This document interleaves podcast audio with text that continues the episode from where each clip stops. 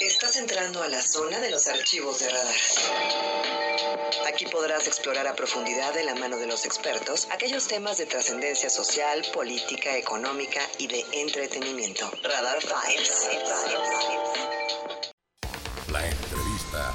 Radar News.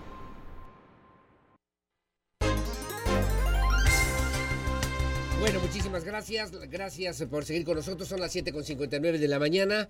Estoy aquí en esta mesa de trabajo y le agradezco infinitamente a la rectora de la Universidad Autónoma de Querétaro, la doctora Tere García Gasca. Obviamente tenemos que hacer un recuento de los daños, tenemos que hacer un balance, tenemos que saber qué está pasando, cómo se está resolviendo, porque todavía no termina formalmente este conflicto que lleva ya al día de hoy, según nuestro conteo, 34 días cerradas las instalaciones de nuestra máxima casa de estudios. Doctora Tere García Gasca, ¿cómo está? Buenos días. Muy buenos días, Aurelio. Igualmente a todo el auditorio, muchísimas gracias. Sí, 34 días contando estos días de asueto, pero ya desde el sábado prácticamente eh, abiertas las puertas, ya toda la comunidad puede entrar para cualquier cosa que necesite. Así que ahí estamos ya. Correcto, correcto. Ya le entregaron todas las facultades que estaban cerradas y que bueno fueron parte justamente de esta de este paro de actividades que convocaron las jóvenes, los jóvenes, les jóvenes dicen también. No, sí es importante el lenguaje inclusivo para aquellas personas no binarias. Eh, entregaron absolutamente todo. Si bien el paro eh, se levantó el viernes por la tarde a las 8 de la noche que estábamos terminando el Consejo Universitario, el sábado a las 12 en punto pudimos entrar a las instalaciones una vez que recogieron todas las cosas que necesitaban recoger. Y todos, todos los campus, todos los planteles abrieron sus puertas de nueva cuenta. Ahora sí es importante mencionar que efectivamente eh, hemos mantenido el, el acceso Em, vamos a decir, controlado ahora, por ahora, a, sobre todo medios de comunicación, y yo les pido una gran disculpa por ello y, paciencia, porque parte de los acuerdos de pliego petitorio fue que se va a registrar, o sea, ya se ha registrado ya toda la iconoclasia, carteles, pintas, absolutamente todo. Y aquellos nombres que fueron o que han sido ya, eh, que fueron, digamos, señalados, que fuimos señalados, Aurelio, porque yo también aparezco. Eh, se están registrando eh, porque la UABIC va a llevar a cabo las, el seguimiento y las investigaciones correspondientes. O sea, la esencia, la causa de ese movimiento sigue latente, sigue viva. Es un tema importante, relevante para la universidad, doctora. Sí, claro, desde luego es, es, es tan, tan importante que, bueno, pues nos, nos eh, paralizó, casi nos paralizó por completo durante un mes y ahora pues estamos justamente en este proceso de, de, retomar las actividades y ahorita la reincorporación. Decía yo, entonces todos los nombres serán borrados porque esto fue un acuerdo con, con las les y los estudiantes en términos de generar el mejor ambiente que nos permita el, regreso, pero aunque sean borrados, han sido ya registrados. Así que em, ha, sido, ha sido un movimiento muy profundo que no solamente se da en nuestra universidad, eh, eh, hay varias universidades, sobre todo públicas, la UNAM tiene algunos espacios cerrados también y el Poli y demás. Por denuncias, por violencia de género, por denuncias de violación, de acoso. es un tema impresionantemente eh, profundo para toda la sociedad. Ayer mismo se, se, comunicaba una colega nuestra de Illinois y nos decía que justamente había habido un problema de, de, ataque sexual en estos días y que también tenían por ahí un tema. Entonces, eh, eh, la violencia está normalizada. La, se ha dejado pasar mucho tiempo, de forma histórica la hemos vivido, es estructural, y hoy, de unos años para acá, es mucho más visible. Eh, yo no quiero decir, mm, porque tampoco me consta que haya incrementado, lo que sí sé es que es más visible, que hoy ponemos más atención y que hoy podemos eh, decir con mayor eh, certeza que, eh, que, hay violencia de género que no se está resolviendo en todo el, país y, y, Querétaro, que es el estado con más violencia de género eh, por lo menos detectada o por lo menos así eh, en estadísticas eh, a nivel nacional. Sí, sí, sí, claro, en instancias públicas, en instancias privadas, en los diferentes órdenes de gobierno, tema que debemos tomar con mucha atención, doctora, y, que puede ser, perdóname, puede ser la gran lección de este movimiento. Sí, yo creo que este movimiento no solamente es positivo para la UAC, es positivo para toda la sociedad, la sociedad queretana completa, eh, reflexionar sobre eh, los hechos que acontecieron en nuestra universidad en este último mes, pero también voltear a ver hacia las instituciones todas las instituciones gubernamentales, sí, privadas, claro. Deben contar con protocolos de acción contra la violencia de género, deben atender los casos de violencia de género. Es un proceso que será largo seguramente, pero hay que empezar y hay que dar pasos hacia adelante. Este, este es un eh, movimiento estudiantil que, como todos los movimientos estudiantiles en nuestra historia, eh, transforman a la sociedad y que como tal es esta situación que se vivió en la UAC hoy, eh, pues eh, debe ser motivo de reflexión para todas y para todos. Las denuncias, las demandas de los jóvenes, de las jóvenes, eh, eh, obviamente que conocimos en esta iconoclasia que usted también ya refería, doctora, eh, se van a retomar para que no solamente sea la Guaviv quien investigue, quien en algún momento también tenga una postura, se va a dar conocimiento a las instancias externas como la Fiscalía General del Estado. Cuando, cuando así lo amerita la situación, la gravedad de la situación así se hace, cuando son únicamente señalamientos anónimos, pues hay un procedimiento que seguimos al interior. Que se resuelve dentro de la UAC. se reserva dent- dentro de la UAC porque no, no, vaya, no procede a nivel externo, eh, da- dada la situación como se presenta el caso. Correcto. Pero cuando son, cuando son situaciones más graves, sí necesitamos que la fiscalía tenga vista de ello, pero también para ello es necesario que la víctima esté dispuesta a llevar a Sí, cabo que, que un hay una proceso. denuncia, que hay una denuncia formal, puntual y además con evidencias y pruebas relevantes para que se pueda iniciar o abrir una carpeta de investigación. Claro, doctora. y se le da y se le da seguimiento a través de la UABIC. Eh, nuestro protocolo, eh, yo debo decir rápidamente que, que la UAC ha estado trabajando en este tema de forma importante desde el 2012 con la creación de género UAC y después en el 2018 con la UABIC y su protocolo, hoy Sí. también con la coordinación de igualdad, pero, pero Aurelio, desde luego, este tema eh, pues no, no se ha abordado de forma suficiente a través de nuestras instancias universitarias. Tal es, es la situación que, bueno, pues resurge o que surge este, este paro justamente con esa causa, ¿no? Con, con un tema de no se están atendiendo los casos de violencia Claro, de género de claro, forma claro. suficiente en la universidad. Y esto, pues, desde luego que nos tiene que alertar y ponernos a trabajar. En este balance, en este recuento de los daños, obviamente ustedes ya recibieron las instalaciones, doctora. Sí. ¿Qué- ¿En qué condiciones, en qué situaciones se encuentra? Me imagino que debe haber algunas cerraduras, algunos Sí. vidrios, algunos muebles. Yo no sé si hubo robo de equipo, no sé si hubo robo también de materiales importantes para nuestra máxima casa de estudios. ¿Qué va a proceder en consecuencia? Usted hizo una declaración ante que decía que se iba a dar cuenta a la Fiscalía General En del caso- Estado de Querétaro y hizo un poquito de ruido esa Sí, declaración. yo sé, y es, es, es importantísimo poderlo aclarar. Sí, doctora. Desde luego, tenemos, eh, digamos, dos cosas. Todo lo que está relacionado con la protesta, que es la iconoclasia, eh, incluso ah, desperfectos. Sí, eh, sí, sí, sí. Sí tenemos chaparrotas, algunos vidrios rotos, eh, to- to- todo lo que está relacionado con la protesta por sí mismo, que es iconoclasia y que es parte de la manifestación, eh, se, se está respetando. No va a haber ninguna represalia ni por el movimiento ni por las Para manifestaciones. ninguno de los alumnos Para que nadie. pudieron participar de, de cualquier manera que Sí, lo hayan hecho. Sí, exactamente. Para Correcto. ninguna, para ninguno. Sin embargo, tenemos que diferenciar eso de aquellas situaciones que dañen el patrimonio universitario o que, o que pongan en riesgo la integridad universitaria y que se consideran actos delictivos, que eso es diferente. Sí, sí. ¿A qué me refiero? Eh, estamos haciendo el balance apenas. Eh, yo lo he hablado también con las y los estudiantes y, y- y lo hablé desde la semana pasada y les dije que si llegábamos a encontrar alguna situación que ponga en riesgo a la universidad, no podemos ser omisos y tenemos que dar parte a la autoridad. Por ejemplo, justo, ¿no? Si, si ahorita en las actas que se están levantando hay robo de equipo, robo, Sí, sí, sí. digamos, pues de patrimonio universitario, tenemos que dar... eh, Robo de información. robo de información, ya sea expedientes físicos o información digital. Es muy importante da- dar vista porque esa información puede ser utilizada con otros fines. Sí. Eh, un ejemplo muy, Por favor, eh, por muy favor, sí, simple, nos robaron la placa de un vehículo, entonces es imposible no dar vista a la Sí, autoridad claro, sí, porque se puede dar un mal uso a esa placa.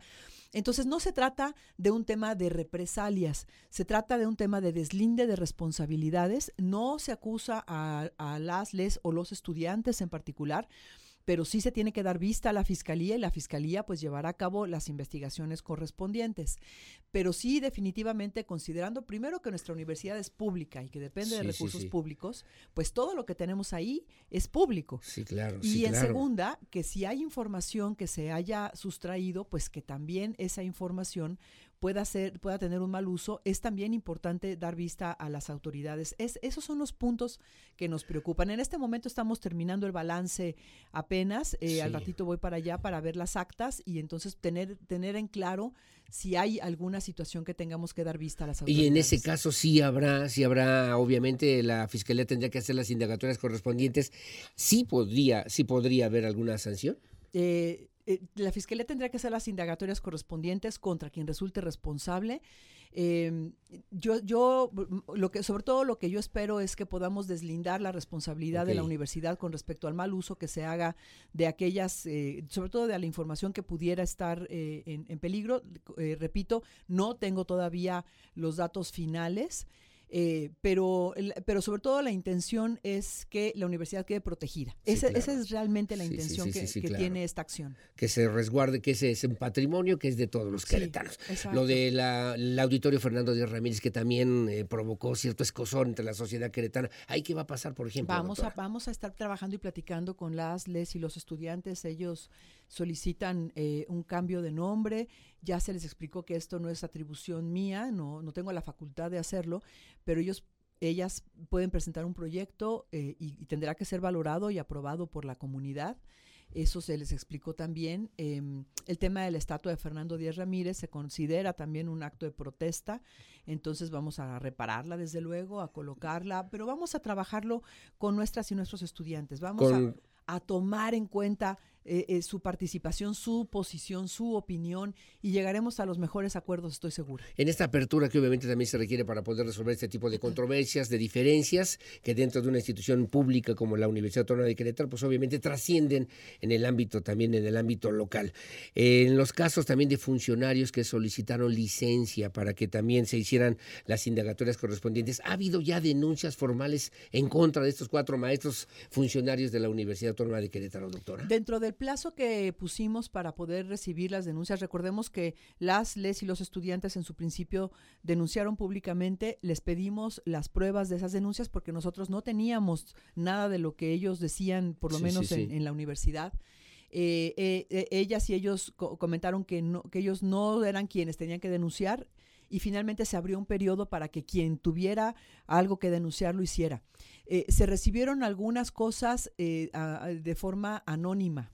Se está evaluando en este momento lo que se haya recibido por parte de la UABIC y por parte de Derechos Humanos Universitarios. Eh, ayer me hacían un reporte parcial, están por entregar el reporte este jueves y estaremos convocando a la Comisión de Asuntos Jurídicos de Consejo Universitario para que tenga vista de, todo lo que nos haya llegado y también de lo que nosotros encontramos por nuestra cuenta, que se hizo una indagatoria y realmente no había en la universidad alguna denuncia y una vez que esto suceda, la, la Comisión eh, de Asuntos Jurídicos del Consejo Universitario tomará la decisión final para poder, eh, en ese sentido, eh, decir si hay procedencia o no procedencia. Una vez que todo se, vaya, quede resuelto y no, y si en caso de no existir responsabilidades, los funcionarios podrán regresar a su espacio de trabajo si así lo desean, porque también pueden tomar una decisión diferente. Sí, sí, por supuesto. Después de cuánto tiempo, porque además hubo también eh, afectaciones personales o morales, digamos, de manera importante. ¿En cuánto tiempo más bien? Estamos trabajándolo para esta semana, máximo para la próxima semana, porque es muy puntual. Son, son situaciones muy puntuales lo que estamos buscando. Eh, y, vaya con estas denuncias que hayan llegado en esta semana, pues rápidamente vamos a poder eh, definir si, si continúa la investigación en otra instancia o si hay procedencia o no procedencia y entonces permitimos que se vaya adelantando. Vi una caricatura que publicó el periódico AM de Querétaro que parecía que bueno, se había acordado, ya iban más bien eh, de buena manera, pero el tema de fondo, el tema central de la violencia de género se había quedado en segundo plano. ¿Qué opina de eso? No, no, no, desde luego que no, al contrario, es un tema que va en primer plano. Eh, afortunadamente, el pliego petitorio de las les y los estudiantes eh, fue muy estuvo muy bien pensado y elaborado. Nos permite reforzar lo que ya tenemos.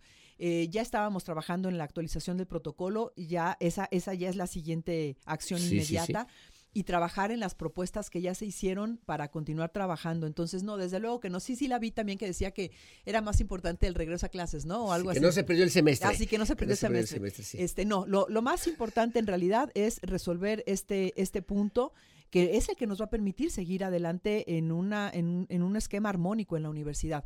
Era importante, desde luego, no perder el semestre y encontrar la forma, la fórmula. Tuvimos que modificar el calendario para no perder ni una semana, lo cual fue posible.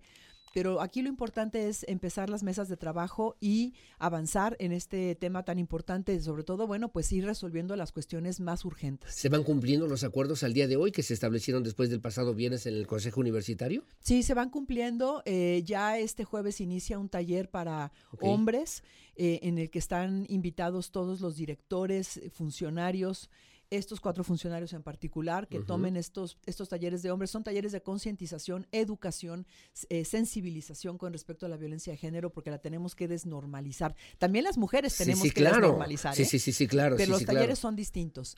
Entonces ya se están dando pasos, ya tuvimos reunión de la Coordinación de Igualdad de Género con directoras y directores de facultades y de prepa, también con enlaces. Es decir, las cuatro semanas estuvieron trabajando en los temas, no se ha dejado de trabajar y eh, la próxima semana ya acordé con las les y los estudiantes de tener la primera mesa de trabajo para organizar ahora sí los puntos del pliego petitorio y armemos las comisiones y, no nos, y no nos detengamos. Y ponerse a trabajar en eso en las 13 facultades, en la escuela de bachilleres. en la escuela de bachilleres y en todos los campos. oiga, doctora, le tengo que preguntar sobre esto porque me parece importante. Usted en algún momento también de este paro hizo un comentario que a mí me llamó la atención porque hablábamos de que cada día de paro de actividades costaba 9 millones de pesos. Le pregunto, siendo una universidad pública que tiene escasos recursos, escaso presupuesto para muchas cosas, eh, eh, eh ¿cómo se va a recuperar ese dinero? También el tema, no es solamente pintar los, ah, los salones o los eh, muros o los vidrios, eh, eso también cuesta dinero, eso también, ¿quién lo va a absorber? Bueno, en principio sí, bueno, haciendo como una división simple, la universidad tiene un costo, digamos, de 9 millones de pesos diarios por el, por el recurso que recibimos simplemente y los recursos propios. Eh, no estuvo completamente paralizada porque la, mayor parte de las actividades administrativas se estuvieron llevando a cabo fuera, fuera de la universidad, en otros espacios. Yo aquí aprovecho para agradecer a la Universidad de Londres que nos prestó un espacio, un centro de cómputo para las eh, actividades financieras, por ejemplo. Sí. Eh, entonces, eh, en realidad, eh, mucha gente estuvo trabajando extramuros para poder eh, solventar todas las, todas las responsabilidades administrativas y legales de la universidad. Eh, básicamente lo que, y, la investigación eh, poco a poquito también se empezó a abrir y entonces de alguna forma eh, pues se pudo continuar en mayor o menor medida con, la investigación. Lo que tuvimos por completo pues fueron las clases y esas se estarán recuperando en estas cuatro semanas que estaremos tomando en enero, sin merma, también hay que decirlo, de los periodos vacacionales o, de los días de asueto, pudimos salvar todo, lo, porque son también eh, cuestiones laborales, ¿no? que están ancladas sí, claro, sí, sí, claro, sí, claro. Entonces pudimos salvarlo. Sí nos vamos a apretar, en, termina el viernes el semestre y el lunes empieza el siguiente. Y bueno, pues vamos a ir apretados este semestre y el que viene, pero vamos a salvar todas las semanas de clase y de esta forma pues, pues vamos a, poner, eh, a, poder compensar, digamos, esa pérdida. De hecho, retoman clases, ¿no? Incluso me, decía usted presenciales o virtuales, dependiendo de lo que decida cada una de las facultades, a partir de este jueves. Sí, por el tema del, 5 de febrero en Centro Universitario y, y los campus aledaños a las 5 de febrero, eh, estarán decidiendo eh, facultad por facultad si toman clases eh, híbridas o presenciales. Hasta ahorita vamos a regresar en formato presencial, pero hay que valorar el tema de la movilidad, pero eso ya será un tema que se, que se discuta justamente por esta situación en particular. No le quiero hacer la pregunta tan, tan simplista, pero, pero de repente, en este balance, ¿quién gana, quién pierde la universidad, gana los universitarios, gana la sociedad queretana? ¿Qué, balance hace usted, doctora? de esta ganamos todas y todos salimos fortalecidas, fortalecidos en realidad. Sí fue un proceso muy difícil, dos, las dos primeras semanas del paro muy complicadas porque no había comunicación. Nosotros hicimos cinco o seis intentos de comunicarnos y estaba completamente cerrada la comunicación. A partir de la tercera semana es que se abre el diálogo. Entonces, eh, fueron momentos muy complicados, pero eh, el balance global es, es de ganancia en todos los sentidos salimos más fuertes haciendo más comunidad. Desde luego, no quiero, no estoy haciendo una declaración triunfalista. ¿eh? Nos falta mucho trabajo. Sí, sí, claro, no, no hay nada seguro, pero tenemos que trabajar, pero ya tenemos una vía, ya hay un canal de comunicación, ya está la disponibilidad de la comunidad para trabajar. las, les y los estudiantes lograron lo que nosotros no habíamos logrado, que era eh, esta convocatoria de participación de la comunidad. Sí, sí, sí. Luchábamos contra resistencias, contra apatías, invitábamos a participar y no había eh, e- e- esta respuesta. Y nuestras y nuestros estudiantes ah, logran que la comunidad entera universitaria eh, entienda que la violencia de género es un problema real y que ahorita todas y todos estamos en el canal de sensibilizarnos, de participar, de hablarlo, de reflexionar. Pero también hacia, la- hacia la sociedad me parece que ha resonado el, el- el- el paro de la universidad Sí, sí, claro. y, y debe generar esa, eh, ese efecto, ese efecto de, de prepararnos para combatir la Empatía, violencia. ¿no? Empatía Sí. para luchar todos, trabajar juntos contra la violencia de cualquier Sí, forma. Sí. Dentro y fuera de la Universidad Autónoma de Querétaro, Sí, además, en doctora. todos los sentidos. ¿Qué papel jugó el gobierno del Estado en, este, en estos 34 días? Eh, el gobierno del estado en general estuvo, eh, eh, digamos, atento. Yo tuve un par de charlas con la licenciada Lupita Murguía, con el gobernador de forma directa, eh, pero, pero poco. Eh, una por teléfono con ella y otra presencial, en donde simplemente les comentábamos la situación y les pedíamos que nos tuvieran paciencia Sí, que sí, sí. No, eh, no, no deseábamos la intervención de gobierno del Estado y nuestra intención era resolver el problema al interior entre universitarias y universitarios como se dio al final y que fue muy bueno. Entonces est- estuvieron atentos, atentas, igualmente la doctora Marta Soto, eh, secretaria de La Educación, secretaria de Educación. muy pendiente. Yo les agradezco muchísimo su, su, su preocupación y su interés, eh, pero nos ayudaron mucho manteniéndose, digamos, en- con esa distancia. Doctora, me dicen también, y gracias a Leti Sáenz, me dice, oiga, las personas que tiraron la estatua de Fernando Díaz Ramírez eh, también requieren también que sean sancionadas, que se investigue y se sancione a quienes resulten responsables por estos hechos. La, la, eh, eh, ese tema se ha platicado ya con las, les y los estudiantes. Es un eh, punto de protesta. Yo creo que hay que considerar aquí muy bien cuál es la postura de nuestras y nuestros estudiantes con respecto a la autoridad. Nos están haciendo, nos están haciendo un llamado. Sí, ¿eh? sí, y, sí. y ese llamado hay que escucharlo. Nos tenemos que sentar a platicar.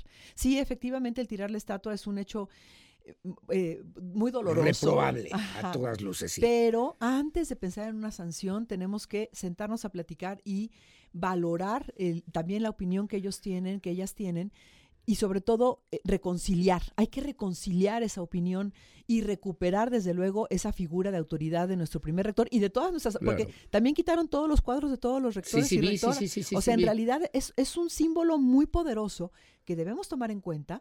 eh, y que, pero más allá de ir hacia la sanción, es cómo, cómo comprendemos el fenómeno y cómo entre ellas, jóvenes y nosotros, ellas y ellos, logramos conciliar. Y van a volver a poner las fotos de los rectores y van a volver a poner la estatua de, de Fernando Vam- Ramírez. sí, sí, pero vamos a hacer eh, el, el proceso eh, y vamos a conciliarlo también con las y los estudiantes. Hubo gente externa que se metió a este conflicto, me están comentando. Los universitarios de verdad amamos y cuidamos a nuestra segunda casa, que es nuestra universidad. ¿Qué opina? Sí, sí hubo intromisión eh, de actores eh, al interior y al exterior.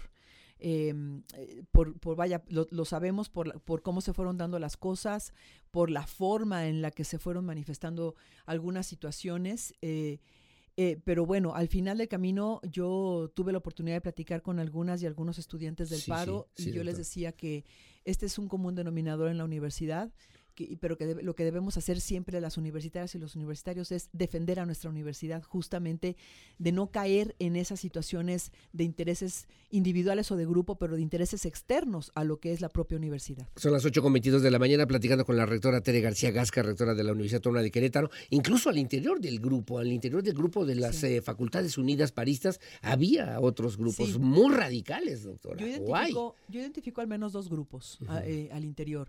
Un grupo de, de estudiantes paristas que estaban eh, elaborando el pliego petitorio, que estaban eh, por la causa, digamos, desde el día cero, desde el principio, Sí. y un segundo grupo eh, de personas que eh, fueron, que tuvieron un comportamiento más violento en general, que se manifestaron siempre de forma encapuchada Sí. y de la cual de, de los cuales no tenemos no, no identificamos a, a todas y a todos es decir Todavía no sabemos la identidad de todas las personas que estuvieron dentro del movimiento, sobre todo en centro universitario, y que es una de las partes que nos preocupa con respecto a lo que pudo haber sucedido, claro, por sí, ejemplo. claro, ¿no? sí, claro. Y esto ya está, ya, ya, eh, digamos, después de esto, mm, estamos exentos, me están preguntando, ¿qué pasa si vuelven a ocasionar este tipo de situaciones algunos estudiantes que encapuchados vuelvan a tomar la universidad por alguna otra causa? ¿Qué va a pasar? Tenemos, no, tenemos que trabajar muchísimo para conocer este fenómeno, para conocer también la experiencia de nuestras y nuestros estudiantes paristas, quienes estaban realmente eh, abocados al- a la causa del paro y que defendieron el paro en realidad en ese sentido. Eh, tenemos que ir eh, entendiendo el fenómeno, procesando, Sí, sí. viendo, porque además esto es al- algo que no es nuevo, lo hemos visto en las marchas eh, eh, del 8M y demás, es, es- estos movimientos radicales, ¿no? Que no son solo de mujeres, son de hombres y mujeres, son mixtos.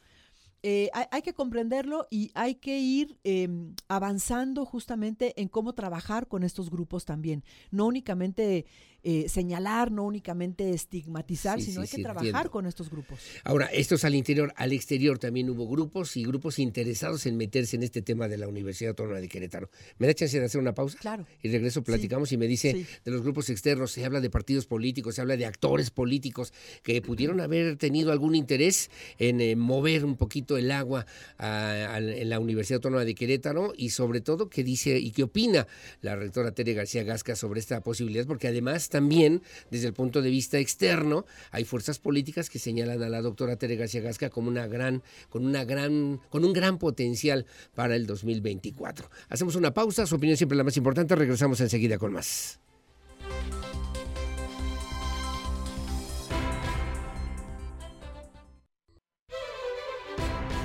Bueno, gracias. Son las 8 de la mañana con 29 minutos, 8.29. Obviamente hay temas importantes que ya referíamos con la rectora Tere García Gasca, rectora de la Universidad Autónoma de Querétaro, de los factores externos en este movimiento, doctora. Usted identifica, usted ubica a alguien que pudiera haber tenido un interés extrauniversitario y que haya participado de algún modo en este movimiento, en este movimiento estudiantil. Identificamos líneas, líneas, pero no tenemos desde luego certeza sobre la eh, actividad o las y la injerencia de personas en particular. Correcto, sí. Sí identificamos líneas en dos sentidos. Una por parte de, de Morena, eh, Sí, al sí. interior, al interior del movimiento, y otra por parte, digamos, del PAN, eh, en- con una visión distinta. Eh, eh, o sea, el, el PAN tiene intenciones diferentes porque más bien está buscando adeptos, ¿no? Está buscando posicionarse. Sí, claro. Pero el, eh, eh, en este sentido, la, lo que encontramos del PAN es un poco lo que hemos encontrado siempre. Intereses de algunas personas para apoyar a ciertos grupos, patrocinándolos. Tener presencia, ta, ta, ta, sí. pero no, pero no para tener injerencia sobre las decisiones del movimiento, como si identifi- i- identificamos que pueda ser una línea de parte de Morena. Entonces sí identificamos a dos partidos políticos ahí. Personas en particular no podría yo decir porque efectivamente no hay como tal eh, evidencias que nos permitan Sí, sí, eh, señalar a alguien en particular. Eh, sin embargo, bueno, pues sí, sí identificamos. El, el eh, el movimiento en realidad era para que se hubiera resuelto en una semana. Sí, claro, sí, yo lo dije también. ahora. Porque, porque eran muy claras las demandas, porque estábamos, teníamos muy, muy cierto hacia dónde iba el tema. Pero usted además el primer día se sentó Sí, y nos quiso, quiso abrir al diálogo inmediatamente. Y se cerró por Sí. completo. Entonces, a- a- más o menos yo, yo identifico que a partir del tercer o cuarto día es cuando entran otros intereses eh, eh, externos, Externos. y posteriormente intereses internos también, Sí, para desestabilizar, claro. para empantanar. Eh, y esto fue lo que nos alargó, o sea, tuvimos dos semanas de silencio total entre, el- entre las de partes. cero no diálogo, sí, sí, sí. Después se empezó a abrir, eh, al principio con cierta dificultad y después ya mucho más fluido y, y el trabajo mucho mejor.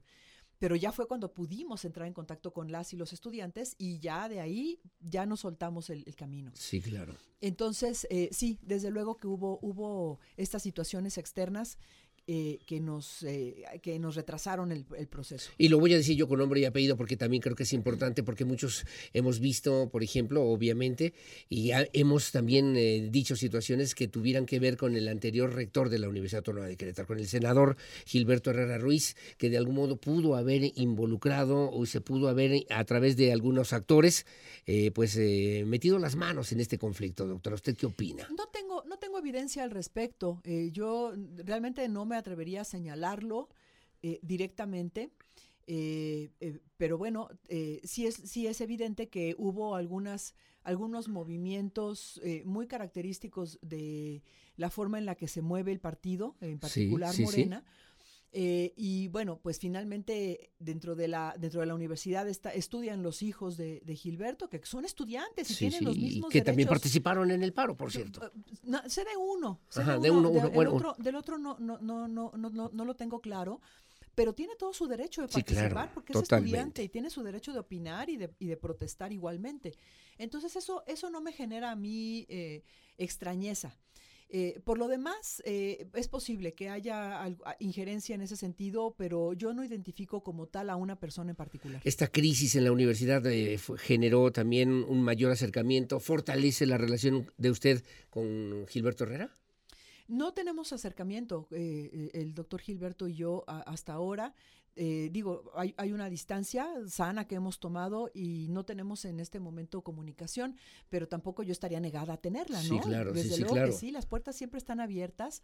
Él fue un rector que impulsó muchísimo a la universidad y en ese sentido siempre mi agradecimiento y, en- y eventualmente hoy como senador, pues eh, bienvenido también para todo lo que pueda fortalecer a nuestra universidad. En este tiempo se acercó con usted para buscar algún arreglo, alguna solución al conflicto. No, no, no, no, nada. No tenemos todavía comunicación. Felicidades a la rectora. La rectora también, eh, el hacer el recuento de los daños es importante también. Alumnos que también estuvieron con usted para solicitar el regreso a clases como una exigencia también muy sentida de los mismos universitarios, me dice Lorena Ortiz. Enhorabuena y felicidades, que no hay que olvidar que la Universidad Autónoma de Querétaro es una instancia, es una institución de toda la sociedad queretana y obviamente también requiere respeto. ¿Estamos exentos ya, me preguntan, de que pueda ocurrir una situación de esta misma naturaleza en otro momento para la universidad? Yo, yo creo que nunca estaremos exentos. Yo creo que eh, los movimientos estudiantiles siempre son una posibilidad y siempre hay que verlos con buenos ojos. Ahorita lo que es más importante es que debemos trabajar sobre este tema en conjunto, en comunidad, y las y los estudiantes deben ser partícipes y protagonistas del cambio que vamos a dar. Alan Martínez me dice, oiga, en esto que está comentando la rectora a propósito de la transparencia es muy importante. ¿Tendrá usted algún nombre de las personas que se inmiscuyeron en el movimiento legítimo de las jóvenes, de los jóvenes, de los jóvenes estudiantes universitarios? Serán cuestiones que deberemos estar, eh, eh, digamos, eh, investigando, o si no investigando, descubriendo a lo largo del, del camino. Eh, la comunicación con las, les y los estudiantes va a ser muy importante, eh, porque finalmente, bueno, pues también tenemos que identificar que eh, al- algunas, algunas y algunos universitarios eh, participaron, algunas con muy buenas Sí, sí, sí, intenciones, claro. pero otros no con tan buenas intenciones. Eh, entonces, bueno, pues eso es algo que iremos en, en- en estos siguientes semanas, meses trabajando. Hay que conciliar. Mi, mi vista, mi visión en este momento es que hay que llegar a acuerdos, hay que conciliar. De que nada construir. sirve estar en. Exacto, hay que construir, ¿no? Confrontemos todo el tiempo.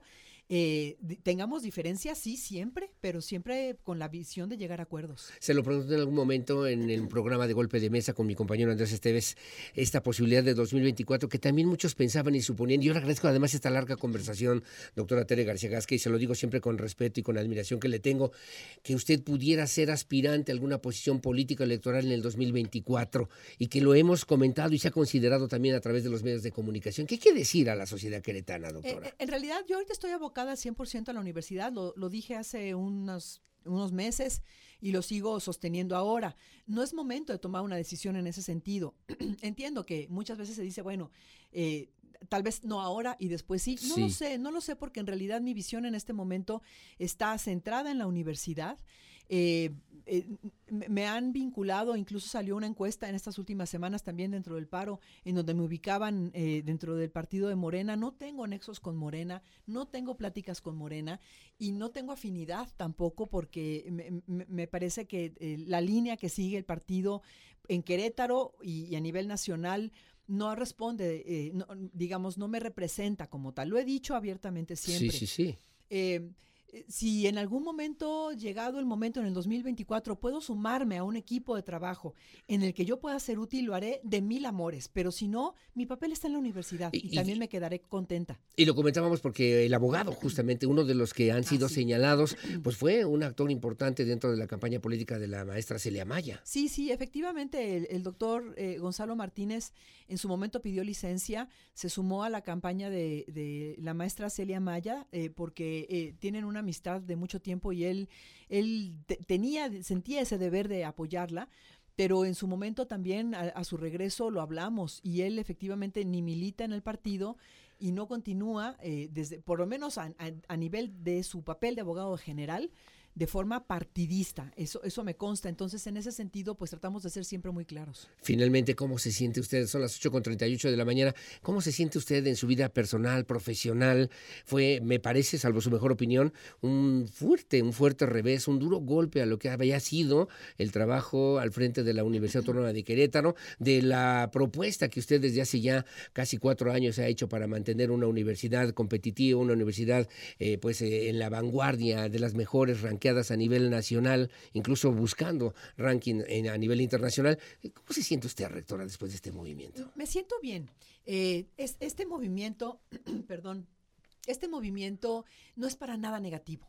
Al contrario, es positivo. Son estas crisis que nos simbran y que nos hacen avanzar, porque de otra forma estamos atorados. Es un movimiento muy positivo que nos da más fuerza, que nos da más unidad en, la universidad. Eh, cierto, el proceso fue muy complejo. Eh, muchos ataques eh, personales eh, en redes sociales y en medios de comunicación que es difícil evadir, aunque uno a uno, uno se disocia un poco y dice esto no lo veo. no, no, pero que te, tocan. Y, la familia, y la familia, Aurelio, la familia de repente brinca y dice, oye, ya, esto no puede seguir así. Entonces, bueno, hay, hay, que tratar de explicar que las cosas van a llegar a un punto de, equilibrio. Y hay que considerar que, que, los ataques no son necesariamente personales. entonces, hay que ir viviendo cada etapa del proceso, hay que irla asimilando y al final ver el resultado global, no nada más quedarnos en las hojas, sino ver el bosque completo.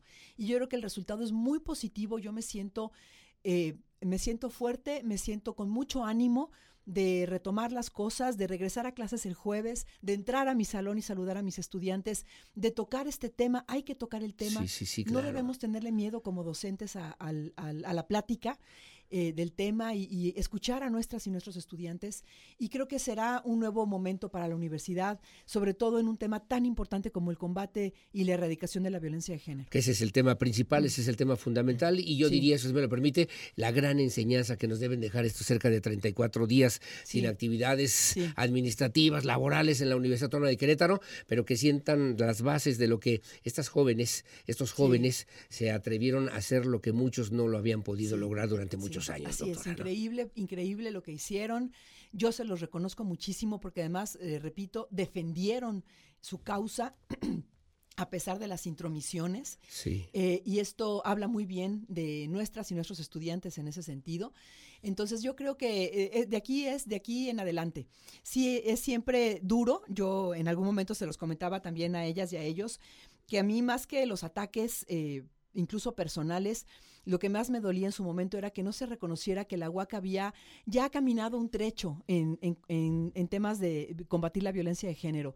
Pero ahora que lo veo al final, eh, veo mucho más la oportunidad de poder mejorar nuestros procesos y de ser punta de lanza de alguna manera, incluso dentro de las universidades, para poder tener mejores procedimientos y mejores respuestas. Me dice don Jorge Ayali finalmente, no me diga que ahora tenemos que felicitar a estos jóvenes que dejaron sin clases a 33 mil alumnos y que también generaron daños importantes para nuestra máxima casa de estudios. No, yo creo que hay que reconocerles, hay que reconocerles el eh, digamos, pues eh, esta decisión que tomaron del paro, yo creo que ninguna y ninguno de ellos pensaba que esto fuera tan largo. Yo creo que eventualmente, porque también así me lo han hecho saber, ellos también pensaban que se iba a resolver relativamente rápido. Eh, entraron muchas cosas en juego, muchas. Em, pero yo creo que eh, lo que hay, que hay que valorar en realidad es el resultado final. Y el resultado final es que vamos a mejorar y que nos vamos a encontrar más fuertes, más unidas, más unidos y con una visión diferente eh, institucional para poder resolver este problema y otros que se nos puedan presentar. Y algo bien importante. Por favor. reconocer que no vamos nunca solas y solos. Es decir, podríamos haber tenido el mejor protocolo institucional contra la violencia de género. Si no se apropia la comunidad del protocolo, si no lo entiende, si no lo lee, si no lo conoce, no va a funcionar. Tenemos que ir en comunidad y esto es parte de lo que este movimiento nos está dejando de forma muy valiosa. Doctora Tere García Gasca, rectora de la Universidad Autónoma de Querétaro, le agradezco esta conversación con Radar News en esta primera emisión, que hay oportunidad y que sea motivo, pretexto principal para que podamos construir una universidad libre, una universidad que siga educando en el honor y en la verdad y que nos haga sentirnos orgullosos de lo que obviamente no solamente son los jóvenes universitarios, lo que significa el gran privilegio de ser estudiante de la Universidad Autónoma de Querétaro, sino al mismo tiempo de formar una mejor comunidad, una mejor sociedad, doctora. Y que estamos ya listas, estamos listos para regresar, para seguir sirviendo a la sociedad, porque ese es el papel que nos toca como universidad pública, eh, recuperar la confianza eh, si es que en algún momento se mermó. Yo pienso que no, yo pienso que más bien hay que ver este, e, este evento como algo muy, muy positivo. Es una crisis que nos impulsa a ir para adelante y estamos, estamos al servicio de la sociedad como siempre. Como siempre, doctora, muchas gracias, gracias otra vez. Que tenga buenos días. Es la rectora de la Universidad Autónoma de Querétaro, la doctora Tere García Gasca. Son las 8.43 de la mañana, hacemos una pausa. Su opinión siempre la más importante en el 442-592-1075. Radar News, primera emisión. La pausa, regresamos.